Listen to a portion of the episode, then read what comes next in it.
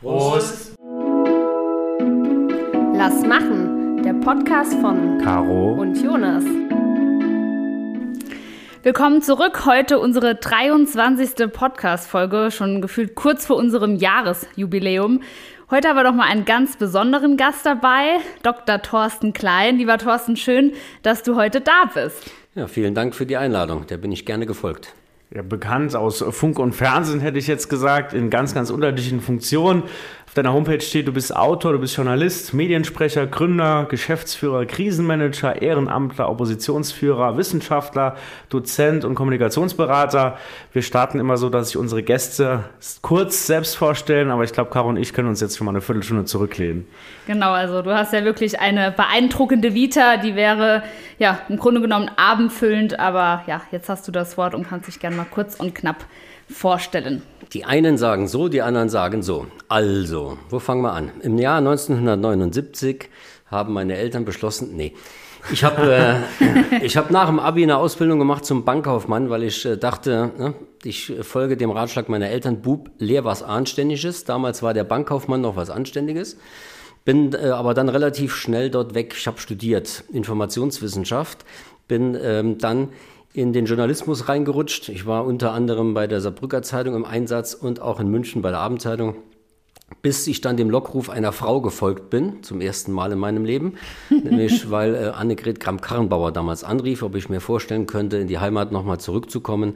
Und ich war mit ihr dann erst im Kultusministerium und der CDU-Alleinregierung, dann im Sozialministerium zur Jamaika-Zeit und bin mit ihr dann in die Staatskanzlei gewechselt und durfte in ihren Kabinetten 1, 2 und 3 als Regierungssprecher dann aktiv sein. Ich habe gegen Ende dieser Amtszeit, wenn man so will, ähm, promoviert in der Medien- und Kommunikationswissenschaft, mich dann selbstständig gemacht und begleite jetzt Unternehmen und Institutionen in allen möglichen Fragen der Kommunikation. Viertelstunde ist vorbei. Das ging flott. Ein Unternehmen, und da können wir vielleicht auch den Bezug zu unserem äh, Intro herstellen, ist die Bruchbrauerei. Da bist du Gesellschafter. Von daher vielen Dank, dass du uns hier äh, verköstigt hast, verköstigt hast heute Abend. Gerne. Wie kam es denn dazu oder was ist da deine Aufgabe genau? Das ist ja relativ einfach beschrieben. Ähm, das Produkt ist gut. Ähm, das ist das älteste Familienunternehmen der Landeshauptstadt. Das ist das zweitälteste Familienunternehmen im Saarland überhaupt. Und ähm, ich finde, dass jeder, der seinen Beitrag dazu leisten kann, mit dafür Sorge tragen sollte, dass solche Traditionsmarken nicht gänzlich von der Bildfläche verschwinden. Und das war so der Antrieb, zu sagen, nach der zweiten Insolvenz der Brauerei äh, suche ich einen Investor, der bereit ist und auch in der Lage ist, das nötige Kleingeld ähm, reinzugeben, um die Brauerei zu retten. Ansonsten wäre die heute nicht mehr unter uns. Und ja, mein Antrieb war, die Tradition zu wahren. Das klingt echt super. Also da sind wir natürlich auch froh, weil wir, auch wir äh, regelmäßig davon profitieren an ganz verschiedenen Gelegenheiten. Du hast eben gesagt, du warst unter Annegret Kramp-Karrenbauer Regierungssprecher. Ich habe jetzt eben noch mal geschaut, das müsste von 2011 bis 2018 gewesen sein. Äh, will jetzt hier keine Falschinformationen verbreiten. Ähm, ist ja, also unser Podcast ist ja eigentlich ein Politik-Podcast. Also wir gehen ja auch ab und an auf andere Themen ein, aber uns ist es wichtig, Politik so transparent auch wie möglich darzustellen, gerade auch ja, in, in unserer eigentlichen Zielgruppe, gerade jungen Menschen gegenüber. Erzähl uns doch mal so ein bisschen, wie die Zeit als Regierungssprecher war, was so ein Regierungssprecher eigentlich macht und was so deine zwei, drei ich sag mal, prägendsten Momente in der Zeit waren, wenn es die überhaupt gibt. Ob er, ich weiß nicht, ob man das überhaupt so kurz und knapp zusammenfassen kann, ist wahrscheinlich schwierig, aber berichte doch einfach mal. Es ist wie so oft eine einfach gestellte Frage und dann kommt eine komplexe Antwort. Also, ähm, was macht ein Regierungssprecher? Ähm, nach meinem Empfinden definiert das jeder Regierungssprecher für sich selbst. Es gibt Regierungssprecher, die stehen regelmäßig vor der Kamera. Ähm, meine Rolle war eher hinter der Kamera. 80 Prozent der Gespräche, die ich mit Journalisten geführt habe, haben nie zur Berichterstattung geführt, sondern ähm, ich habe mich verstanden als Mittler zwischen den Welten, äh, der äh, zusieht, dass jeder seinen Job machen kann. Ähm, ich habe äh, von den restlichen 20 Prozent ungefähr 15 Prozent äh, hinter den Kulissen Informationen verteilt, die zur Berichterstattung geführt haben. Dann steht nachher in der Zeitung dem Vernehmen nach oder nach Informationen der Zeitung. Und nur die, die restlichen 5% äh, war dann in der Tat dieses Thema Sichtbarkeit vor der Kamera. Der Regierungssprecher hat ähm, die äh, Mehrheit hinter den Kulissen zu äh, organisieren, wenn, da, wenn ein Thema öffentlich wirksam ist und ähm, hat zu wissen, welcher Journalist im Lande gerade wie gelaunt ist. Ähm, welche, welches waren die einschneidenden Erlebnisse? Selbstverständlich die Auflösung der damaligen Jamaika-Koalition ähm, mit äh, allen Märchen, die so dazu erzählt werden. Ähm, ich durfte ähm, zwei Bundespräsidenten hautnah mitmachen und die äh, Antrittsbesuche von ihnen. Ähm, ich habe in den äh, zehn Jahren in Diensten der Landesregierung nur einen wirklichen Shitstorm mitgemacht, weil man ja immer glaubt, äh, der kommt so täglich. Das war, ähm, als äh, der damaligen Ministerpräsidentin eine Ablehnung gegenüber Homosexuellen nachgesagt worden ist. Da hat eine Partei ganze Arbeit geleistet und eine wunderbare Kampagne gefahren. Das kann man anhand von verschiedenen Folien, ich habe das mal auf 30 Folien aufbereitet, wer hat denn äh, in dem politischen Geplänkel wann was gesagt. Das kann man ganz gut äh, nachvollziehen. Das haben die wunderbar gemacht und das heftete ihr ja lange an. Ähm, da waren sehr viele, sehr viele positive Momente dabei und, und unterm Strich äh, muss ich sagen, äh, war das die prägendste Zeit in meinem Leben und äh, alles, was man so von hinter den Kulissen mitnehmen kann, da sehe ich mich jetzt auch in der Pflicht, das äh, nach draußen weiterzugeben, weil für mich die Brücke zu schlagen ist von dem politischen System hin in das Wirtschaftsleben und umgekehrt, damit beide Seiten verstehen, wie der andere tickt, wie der denkt, was er braucht, um arbeiten und, und leben zu können und äh, meine Wahrnehmung ist äh, jetzt in meiner Selbstständigkeit, hm, dass das nirgends gegeben ist. Okay, krass.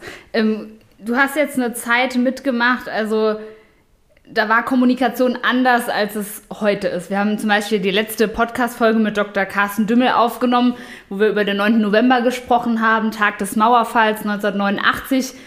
Ganz andere Zeit, ähm, aber heute bekommt man ja alles in kürzester Zeit mit. Ich meine, 2011 war das mit Sicherheit auch, äh, ging das schon schneller als 1989, aber äh, wie, wie ist so dein Eindruck? Wie hat sich, also wie krass hat sich das jetzt, äh, gerade das Thema Kommunikation, äh, auch in dem Bereich, wie hat sich das verändert? Das habe ich ja in der Tat äh, mir selbst zur Aufgabe gemacht, es wissenschaftlich zu untersuchen, weil das der Anstoß war für meine Doktorarbeit. Also ich habe in der Dissertation untersucht, äh, warum hat der Job, den ich am Anfang als Regierungssprecher gemacht habe, mit dem zum Schluss äh, fast nichts mehr zu tun gehabt. Und ähm, ich habe dann 16 Experteninterviews geführt, äh, die total spannend waren, von äh, unserem Bundesverfassungsrichter Peter Müller, von dem damaligen Bundesjustizminister Heiko Maas, über Professor Walster als Erfinder der industriellen Revolution 4.0 äh, bis hin zu ähm, acht Regierungssprecher in Ländern und auch im Bund. Im Bund war das damals Georg Streiter, ähm, der im Übrigen die Schlagzeile Wir sind Papst erfunden hat, weil er damals bei der Bild war und äh, später dann stellvertretender Regierungssprecher in Berlin. Und ich werde aus diesem Interview ähm, nie vergessen, als er sagte, wir müssen heute ja erklärbär sein wie noch nie. Und ich glaube, dass genau das auch die größte Herausforderung ist, nämlich alles das, was im politischen System ähm, passiert, so zu kommunizieren und so zu erklären, dass es dort draußen auch jeder Depp versteht. Ähm, das bedeutet ja, dass ich vom Sprachniveau immer in etwa auf Bildzeitungsniveau kommen muss, also boulevardeske Sprache, damit es jeder versteht. Erstmal die Journalisten selbst. Erstmal die Journalisten selbst, äh, definitiv, ne, als Mittler ebenfalls ne, zwischen den Welten. Ähm, diese Reduktion von Komplexität, wie man das auch nennt, ist ja mit die größte Herausforderung, nämlich das, was ich dann schreibe, muss ja trotzdem noch stimmen. Dann ähm, war ein weiteres Ergebnis, dass sämtliche Phänomene, über die wir so reden, von Fake News ähm, über Filterblasen äh, bis hin zur Hassrede, die gibt es ja schon seit Menschen gedenken. Nur heute in einer anderen Dimension, weil sie, ne, du hast ja eben von den sozialen Netzwerken gesprochen, weil sie halt heute viel schneller transportiert werden und eine ganz andere Wucht entfalten können. Und da mache ich mir in der Tat Sorgen. Deswegen trägt das Buch, das ich ja publizieren durfte, ne, du hast ja, Jonas, eben von dem Thema Autor noch äh, gesprochen, äh, trägt den Titel Algokratie, wie Algorithmen die Demokratie gefährden. Und ich sehe da in der Tat ähm, was auf uns zukommen, was die Menschheit noch lange befassen wird. Aber wie kann man daraus ausbrechen? Also ich meine, Politik beugt sich auch ein bisschen der Entwicklung, ähm, es zu verkürzen, es zu verknappen, so zu formulieren, dass vielleicht auch die Beliebtheit, die Zustimmung ähm, bei der Zielgruppe jeweils auch gegeben ist. Jeder, der versucht, daraus auszubrechen, gibt es sicherlich auch viele, die damit scheitern. Hast du irgendein Rezept im Kopf, was man dagegen tun kann? Wir dürfen ja heute so zielgruppenorientiert wie noch nie kommunizieren. Das heißt, wir müssen über unsere Zielgruppe so viel wissen wie nur möglich. Das ist eine Wahnsinnsaufgabe, insbesondere wenn wir als politisches System ja alle Menschen im Land abholen wollen. Ähm, Im Marketing gibt es den Grundsatz, wer alles macht, macht nichts. Deshalb bleibt bei jeder Kommunikationsmaßnahme immer die klare Klärung und Definition von der Zielgruppe. Und ähm, für mich ist die größte Herausforderung dann bei allen Kommunikationsmaßnahmen, wenn ich weiß, wie die Zielgruppe tickt und wie die funktioniert, wie die lebt und was der wichtig ist, dann mache ich das Angebot in meiner Kommunikationsmaßnahme genau so. Und mein Eindruck ist, dass wir, ähm, wenn wir hier im Land mal bleiben, ähm, von den Themen, die wir setzen, ähm, von der Lebensrealität Jugendlicher, junger Menschen und insbesondere auch ähm, der freien Wirtschaft im Saarland meilenweit entfernt sind. Also die, was war das, Infratestimab-Umfrage hat ja gezeigt, dass Gendern zum Beispiel drei Viertel der Deutschen nicht interessiert. Ich finde, das sollte ausschlaggebend genug sein, um auch den öffentlich-rechtlichen ähm, Rundfunkanstalten zu sagen, dass es in Deutschland eine Sprache gibt und die beinhaltet keinen Doppelpunkt und auch kein Sternchen. Zumal im Moment die Leute ganz andere Probleme haben, die einfach in ihrem Geldbeutel, in ihrem Leben, Thema Arbeitsplätze, deutlich höhere äh, Priorität und, und Rolle spielen und auch einfach jetzt auch gerade das aktuelle Urteil des Bundesverfassungsgerichts, die Antworten fehlen und eine große Ungewissheit, viele Fragen da sind in der Politik selbst und die Leute da einfach Antworten sich erwarten, die einfach, ja, auch immer, also da geht es ja auch in der Politik so, man erwartet innerhalb von ein paar Stunden eine vollständige, ausführliche Antwort, wo man auch ein paar Tage später dann kein Deut mehr von zurückweichen kann. Der Druck ist riesengroß. Einmal das Urteil ähm, ist, ist das eine, aber da ist der Kanzler jetzt zum Beispiel auch jemand, vielleicht können wir uns dieses Beispiel mal kurz anschauen, der sich dann einfach mal zurücklehnt, sich zwei Wochen gar nicht äußert, gar nicht meldet, aber da sicherlich auch keine gute Figur abgibt. Wie heißt unser Kanzler? Annauer. ah. Also ich finde ich find das in der Tat phänomenal. Ne? Der hat mal irgendwas von Führung ähm, äh, geredet. Ähm, ich finde, das ist für mich die, die, das größte schwarze Loch, was wir, was wir in Deutschland gerade haben. Also was macht er? Wo ist er? Ich will dem jetzt nicht unterstellen, dass er nichts arbeitet, aber er kommuniziert zumindest nicht. Und ähm, das ist korrekt. Früher hatte man, früher, ne? früher hatte man ähm, ein Wochenende Zeit zum Nachdenken. Ne? Wenn freitags mittags ein Thema reinkam, hat es ausgereicht, sich montags morgens mal dazu zu äußern. Heute muss das ja innerhalb von einer Stunde geklärt sein. Und ähm, ich finde, dass wir auch dazu dem Thema gibt es ein Rezept, nicht über jedes Stöckchen springen müssen, was uns hingehalten wird. Und wenn auf dieser Welt irgendwo ein Terroranschlag passiert, dann ist das für mich selbstredend, dass ähm, jemand in der politischen Führung Mitgefühl hat mit äh, den Opfern, mit den Opferfamilien. Das muss ich jetzt nicht noch twittern oder xen, wie das jetzt mittlerweile dann heißt. Ähm, das ist für mich selbstverständlich, das ist für mich keine Botschaft, sondern für mich ist äh, die Botschaft dann, dann eine andere. Ne? Wie gehen wir dagegen vor? Ähm, wie, wie, was hätte man denn tun können, um äh, die Link die linke Szene, die damals Hamburg äh, auseinandergenommen hat, äh, vermeiden zu können.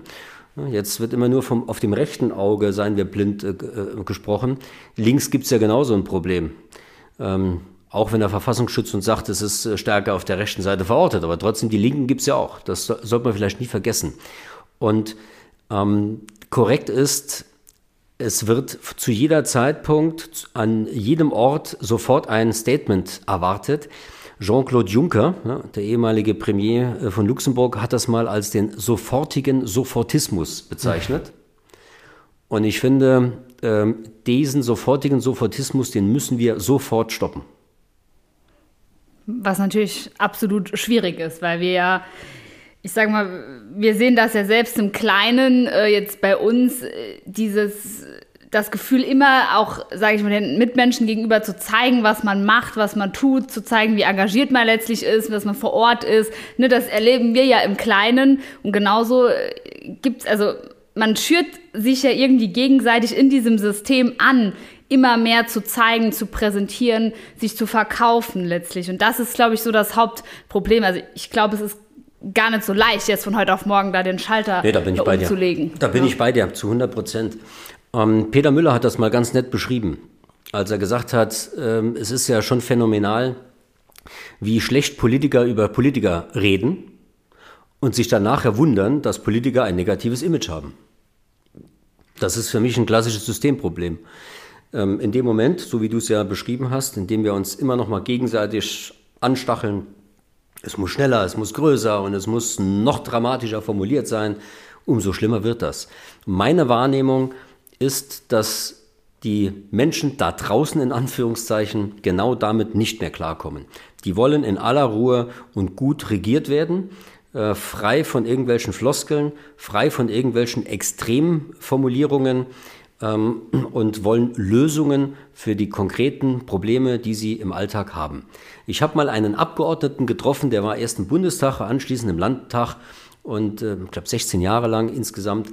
Und ich habe ihn gefragt, nachdem er jetzt äh, in die freie Wirtschaft gewechselt ist, und vermisst du schon irgendwas oder ne, gibt es irgendwas, was dir aufgefallen ist? Und dann hat er zu mir gesagt, naja, mir ist aufgefallen, dass von alledem, was ich in den letzten 16 Jahren gemacht habe, hier in diesem Unternehmen niemanden was interessiert hat.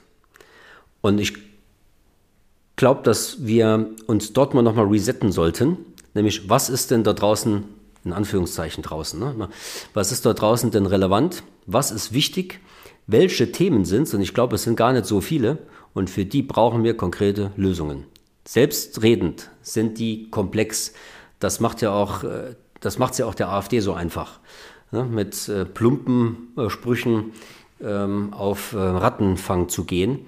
Aber ähm, trotzdem gibt es für meine Begriffe nur die Variante. Ganz konkrete Lösungen. Das geht ja in der Kommunalpolitik los, ne, wo ihr beide ja stark verortet seid. Es braucht eine ganz konkrete Lösung, wenn auf dem Spielplatz eine Bank fehlt ne, für, die, für die Eltern. Ähm, und äh, für meine Begriffe sollten wir auch der kommunalen Familie ein viel stärkeres Gewicht wiedergeben. Ähm, so diese typische Graswurzelbewegung, von der man früher mal gesprochen hat, die würde ich auch im politischen System so sehen. Ähm, und, und zwar vor folgendem Hintergrund. Die großen Phänomene, die großen Fragen unserer Zeit, Globalisierung, Digitalisierung, sind ja Begriffe, die werden immer sofort genannt, ähm, aber auch Migration ähm, und auch pandemische Themen, äh, die werden von der Weltgemeinschaft gelöst. Nicht in Brüssel, nicht in Berlin, nicht in den Ländern. Und die ähm, Kompetenzen, äh, die Berlin noch gegenüber Brüssel hat, das muss sich auch lernen, werden immer geringer, weil die EU die Schrauben immer enger dreht. Das bedeutet demzufolge ja dann auch, wenn Berlin weniger zu sagen hat, haben äh, die Länder äh, genauso wenig zu melden, weil viel mehr in Brüssel entschieden wird. Und dann bleibt in diesem ganzen politischen System auf den verschiedenen Ebenen neben der Weltgemeinschaft noch eine Ebene, die von Bedeutung sein wird, das ist die kommunale Ebene. Damit meine ich alle Städte, Gemeinden und Landkreise, bei denen die politischen Amtsträger noch vor Ort sind und wissen, wo der Schuh drückt. Die sind zwar auch nahe dran, haben aber immer mehr Aufgaben, immer weniger Geld und da gibt es ja auch dramatische Hilferufe, Thema Migration, aber auch viele weitere, wo man einfach sich sehr hilflos fühlt. Berlin, aber auch das Land sagt, mach das, mach das, mach das. Dann gibt es dann vielleicht mal teilweise Ausgleich für, aber äh, seltenst einen, der wirklich zu 100 Prozent auch alles kompensiert. Konnexitätsprinzip und so ist dann in der Theorie zwar schnell da, aber in der Praxis gestaltet sich dann doch nochmal ganz anders. Gleichzeitig bin ich komplett bei dir. Die Leute und Kommunalpolitiker, Bürgermeister, Gemeinderäte sind nahe dran, sind die, die am Wochenende auf dem Sportplatz abends in der Kneipe sind und sind deswegen auch so wichtig, nochmal, ja, auch Demokratiefürsprecher zu sein, um vielleicht das eine oder andere, was dann im Bund oder im Land passiert, auch nochmal so erklären oder runterbrechen zu können, dass vielleicht auch Sie dann die Mittelsmänner sind, die zwischen Volk auf der einen Seite und hoher Politik auf der anderen Seite nochmal vermitteln können und die Distanz nicht noch größer wird. Absolut. Also ich frage mich auch immer, warum wird denn eine Regierung daran gemessen, wie viele Gesetze sie verabschiedet hat? Warum wird die denn nicht mal daran gemessen, wie viele Gesetze sie wieder eingestampft hat? Also ne, rückgängig gemacht hat. Ähm, und das wäre mal eine erste konkrete Maßnahme, ähm, um vielleicht die eine oder andere Handschelle, die schon angelegt ist, ähm, mal wieder rückgängig zu machen, weil etwas, was wir vor 10, 12, 15 Jahren entschieden haben, heute vielleicht nicht mehr zeitgemäß ist und nicht mehr ins Bild passt. Und ähm, dieses äh, Thema der, der kommunalen Finanzen, ich war jüngst auf dem ähm, Geburtstag von Rainer Kalmund in Köln. Auf dem Heimweg habe ich dann ausnahmsweise mal keinen Podcast gehört, sondern Radio, so ganz klassisch so, also Hörfunk. Und äh, dort hat der SWR berichtet über eine Kommune in Rheinland-Pfalz, ähm, ich, müsste, ich müsste lügen, ich glaube Freisbach oder so. Ah, ähm, dort, mit dem Rücktritt. Ja. ja, genau, genau. Dort ist der Bürger, nicht nur der Bürgermeister zurückgetreten, sondern dort ist der komplette Gemeinderat zurückgetreten, ähm, weil ähm, die Kommunalaufsicht die, den Haushalt nicht äh, genehmigt hatte. Ähm, das mag ja eine nette Symbolpolitik sein. Ich habe dann gehört, äh, dass alle Ratsmitglieder jetzt wieder gewählt wurden Nur der Bürgermeister ist ein anderer. Okay, das habe ich nicht mehr mitverfolgt jetzt. Der Bürgermeister ist ein anderer, nämlich ein Parteiloser. Und der hat ja jetzt genau das gleiche Thema nochmal zu lösen. Ähm, also Symbole helfen uns nur bedingt weiter, das will ich damit sagen. Das ist auch eigentlich so der Grund, weshalb ich persönlich mich auf kommunaler Ebene eigentlich so mit am wohlsten fühle, weil da zumindest an vielen Stellen der Eindruck besteht, dass es, oder nicht nur der Eindruck besteht, es ist so, dass es in der Regel um Sachpolitik geht, dass es darum geht, Dinge im Kleinen äh, zu verändern, zu verbessern. Auch das ist natürlich ab einer gewissen Ebene geht es dann schon noch mal mehr um parteipolitische Präferenzen. Das ist auch, äh, brauchen wir uns auch nichts vorzumachen, aber da zumindest auf kommunaler Ebene der Eindruck, dass wir da noch sehr sachlich und rational an verschiedene Dinge auch rangehen. Das ist im Übrigen ein gutes Stichwort, also rational und, und, und sachlich. Ähm, der Mensch wird ja zu 80 Prozent getrieben äh, von der emotionalen Ebene. Und das, was wir in äh, politischen äh, Systemen machen, in Behörden machen müssen, ist rein rational, objektiv und sachorientiert zu kommunizieren. Und wenn die eine Ebene mit der anderen Ebene nicht zusammenpasst, dann funktioniert es nicht. Und wenn die Beziehungsebene nicht hergestellt ist, also wenn ich mit ähm, meinem Nachbarn nicht klarkomme, dann kann ich dem auch gerade nicht den Haushalt erklären. Hm. Und wenn dieser, wenn dieser Draht, also in der Soziologie spricht man von einem vibrierenden Draht, ne, damit wird Resonanz definiert. Ähm, ich habe mich in meiner Dissertation stark mit dem Begriff der Resonanz auseinandergesetzt. Mhm. Und Resonanz äh, wird beschrieben in der Soziologie von einem vibrierenden Draht. Und solange der Draht zwischen uns beiden vibriert, ist alles gut. Wenn der Draht abreißt, dann war es das. Quasi das Dosentelefon zwischen zwei. Ja. Zum Beispiel. Häusern. Genau das Dosentelefon zwischen zwei Häusern. Und immer soziologisch äh, kann man so auch das Phänomen der AfD begründen. Ne? Das sind ja nicht nur Volldeppen unterwegs, die haben ja berechtigte Fragen gestellt, aber keine Antworten mehr bekommen. Oder Antworten bekommen, die so komplex waren, dass sie die nicht mehr verstanden haben. Und sobald der Mensch etwas nicht versteht oder es zu viel wird, was macht er dann? Dann blockt er ab. Konzentriert sich auf die einfachen Antworten, ja wir sind ja auch ein Podcast äh, gerade für junge Leute. Wir sind jetzt äh, junge Menschen, die auch äh, aktiv in der Politik sind. Von daher, als Experte, der sich auch mit unterschiedlichen Zielgruppen auskennt, was kannst du uns denn noch mitgeben, was Kommunikation von jungen Leuten angeht? Oder was sind gute Strategien, um junge Leute vielleicht auch gerade mit politischen Inhalten zu erreichen? Wie hat sich da Kommunikation verändert? Was ist bei der jungen Zielgruppe besonders wichtig? Also das ist ja in der Tat mit die herausforderndste Aufgabe, nämlich Menschen noch dafür äh, zu begeistern, sich für die, für die Gesellschaft zu engagieren, ohne direkt dafür Kohle zu bekommen. Ähm, insofern ist das, glaube ich, ein gesamtgesellschaftliches Phänomen und ähm, ich sehe dort auch äh, eine mögliche Lösung nur im Schulterschluss aller Parteien, aller demokratischen Parteien in Deutschland. Ähm, das wird nicht eine Partei alleine lösen. Ähm, ich bin sehr für den Vorschlag von Annegret Kramp-Karrenbauer mal nochmal über ein verpflichtendes Jahr nachzudenken, um der Gesellschaft was zurückzugeben, weil ich ähm, könnte mir gut vorstellen, dass das die Basis ist für vieles. Ähm, ich bin ähm, sehr dafür, dass wir uns darauf konzentrieren, welche Themen haben die, haben, hat die, die, diese, haben diese jungen Menschen denn? Ähm, ob das berufsbegleitend das Thema Gründen ist, ob das berufsbegleitend das Thema ist, wie kommuniziere, also wie gehe ich mit Kommunikation um, ob das berufsbegleitend das Thema Resilienz ist, wie werde ich denn selbst äh, stärker, ähm, ob das das Thema ist, äh, wie, wie finde ich denn den Job, der zu mir passt oder, oder ne, den Arbeitgeber, der zu mir passt. Mm, und ähm, ich glaube, wir sollten uns nicht äh, aufhalten mit äh, kleinen Kleinstthemen. Gendern steht stellvertretend dafür. Es gibt noch etliche mehr ähm, die für meine Begriffe bei dieser Zielgruppe frei von allem sind. Ähm, ich war erstaunt, äh, was bei dem Bundesparteitag der Grünen gerade so äh, versucht worden ist, ähm, irgendwelche Regierungsmitglieder äh, zu verpflichten, etwas zu tun oder auch nicht. Ich glaube, wir sollten uns ganz schnell freimachen von der, von der Ideologie. Ähm, auch sollten wir eine eigene haben, freimachen von der Ideologie, äh, hinzu, äh, was ist denn wirklich notwendig im Leben? Und dann ist es mir völlig egal, ob das jemand gesagt hat, der ein schwarzes, ein äh, gelbes, ein grünes, ein rotes, ein blaues, was auch immer. Ähm, Parteibuch sagt man eigentlich nur bei den Genossen, ne? also eine Mitgliedschaft in irgendeiner solchen Partei hat.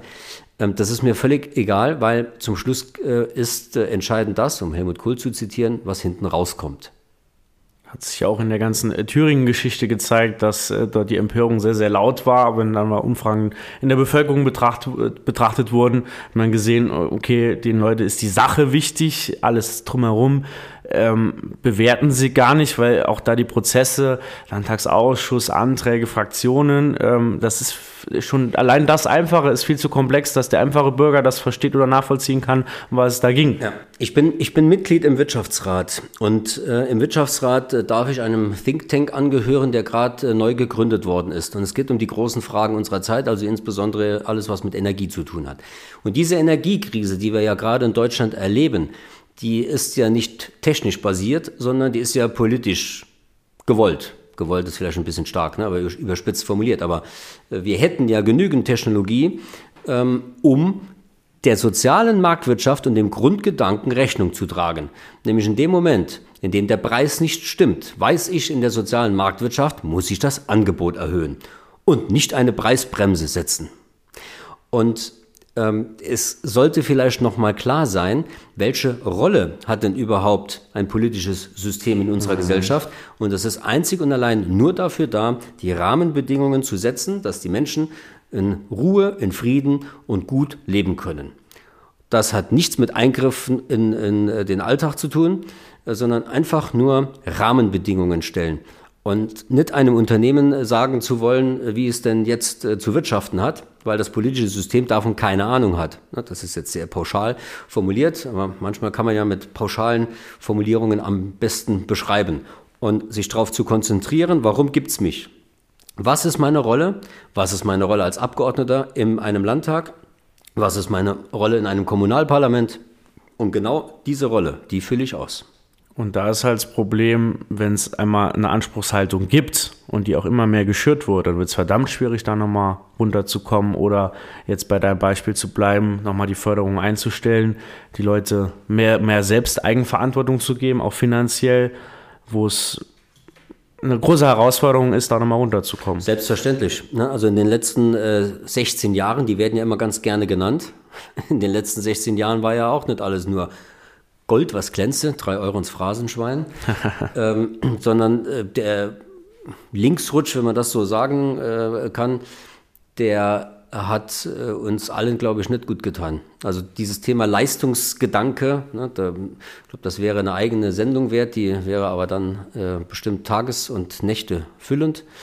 Ähm, die sehen wir ja an allen Stellen im System. Oh Gott, ich muss was arbeiten, um etwas zu bekommen. Mhm. Ja, so ist das haben wir an anderer Stelle auch schon mal drüber gesprochen, aber ähm, bleibt ein aktuelles Thema. Ich glaube, aufgrund der Zeit können wir langsam zum Schluss kommen. Thorsten, du hast ja auch einen eigenen Podcast, Kommunikationspuls. Sag mal da noch zwei, drei Wörter dazu. Jetzt hast du die ganz große Chance, noch einmal für deinen eigenen Podcast zu werben. Also jetzt kommt der Werbeblock. Okay, also ich bin gespannt, wie hoch die Rechnung dann nachher sein Überlegen wir uns Vielleicht noch. schneiden wir an der Stelle auch ein bisschen. Also, äh, der Kommunikationspuls ist in der Tat gedacht für äh, Entscheider, für Führungskräfte in kleinen und mittleren Unternehmen im Saarland, weil ich den Eindruck habe, dass wir denen viel stärker helfen müssen als Rückgrat unserer Gesellschaft, unseres Wohlstandes. Und ähm, ich äh, interviewe dort Menschen, die zu dem Thema Kommunikation aus ganz unterschiedlichen Perspektiven was zu sagen haben.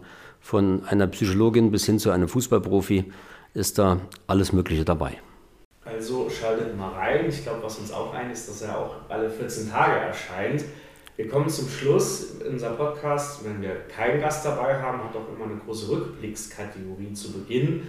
Weil gerade am Wochenende ein großes Highlight war, möchte ich die Gelegenheit noch nutzen, Caro dir zu gratulieren. Du bist gewählt worden auf dem Landesparteitag der CDU Saar als stellvertretende Generalsekretärin. Zwei sehr gute Reden. Herzlichen Glückwunsch an der Stelle. Herzlichen Glückwunsch. Ich finde, darauf kann man anstoßen. Vielen Dank. Stichwort. Und Ja, herzlichen zum Dank. Schluss schauen wir immer auf die nächsten zwei Wochen. Die Folge erscheint am Donnerstag, wir sind immer transparent. Heute ist Montag, der 27. Von daher, lieber Thorsten, du darfst gerne mitmachen. Hast du ein Termin-Highlight in den nächsten zwei Wochen bis zum 14. Dezember, was du unserer Community hier ganz transparent erzählen magst? Ja, liebend gerne.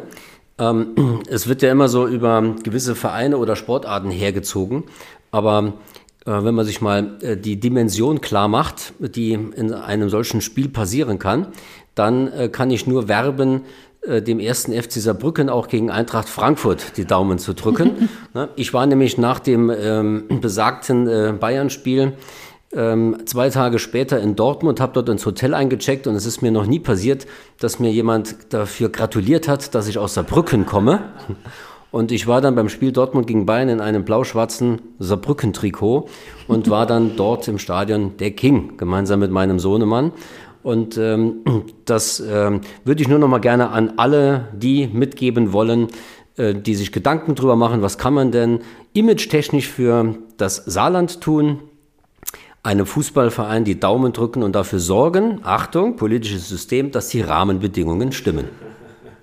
Drücken wir alle die Daumen. Wird äh, spannend. Ich hätte ja auch begrüßt, wenn es, es das saarländische Duell gegeben hätte, weil es halt einfach dann auch eine saarländische Mannschaft sicher in die nächste Runde geschafft hätte. Ja, aber das kann ja noch in Berlin dann passieren. Wollte ich gerade sagen, das äh, vertagen wir dann auf die nächste Runde. Caro, wie sieht es bei dir aus mit dem Termin-Highlight? Ja, also am kommenden Freitag steht der Kreisdelegiertentag meiner Jungen Union Saarbrücken Land an. Da freue ich mich natürlich schon sehr. Wir werden dort Neuwahlen des Kreisvorstandes durchführen. Ich werde nochmal als Kreisvorsitzende kandidieren und im Anschluss gibt es eine schöne Weihnachtsfeier. Da freue ich mich natürlich sehr. Das ist ja jedes Jahr ein Highlight im Kalender unserer JU. Und bei dir, Jonas, wie schaut es da aus? Ja, in knappen zwei Wochen haben wir Doppelsitzungstag mit der Haushaltsplenarsitzung, Haushaltsverabschiedung, zumindest nach aktuellem Stand. Nächste Woche ist eine größere Anhörung, auch mit dem Urteil kann sich da noch das eine oder andere verschieben. Aber zwei Tage dann nochmal intensives Ringen über alle Themenbereiche, wo dann auch jeder Abgeordnete zu Wort kommt. Freue ich mich drauf. Das wäre der politische Part. Jetzt noch der Brimstal und private Part. Wir haben Weihnachtsmarkt am Samstag, nochmal große Geschichte auf dem oberen Schulhof. Kommunalpolitik, da blüht mein Herz auf. 20 Stände, alle Vereine am Start. Das wird gut. Super. Thorsten, in jeder Folge hat unser Gast das letzte Wort. Mag ich natürlich nicht gern, weil eigentlich habe ich ja gerne das letzte Wort. Hahaha. nee, Spaß beiseite. Du hast das letzte Wort. Was möchtest du noch an unsere Zuhörerinnen und Zuhörer richten? Und vielen Dank, dass du heute da Ja, warst. selbstverständlich. Danke dir. Ja, lieben gerne ähm, und immer wieder gerne. Ähm, was bleibt äh, bei allen äh, Unkenrufen und äh, bei allen Negativnachrichten, glaube ich, sind wir alle ganz gut beraten und finde ich, sollten wir das immer noch mal uns hinter die Ohren schreiben. Bleiben wir doch bitte einfach zuversichtlich.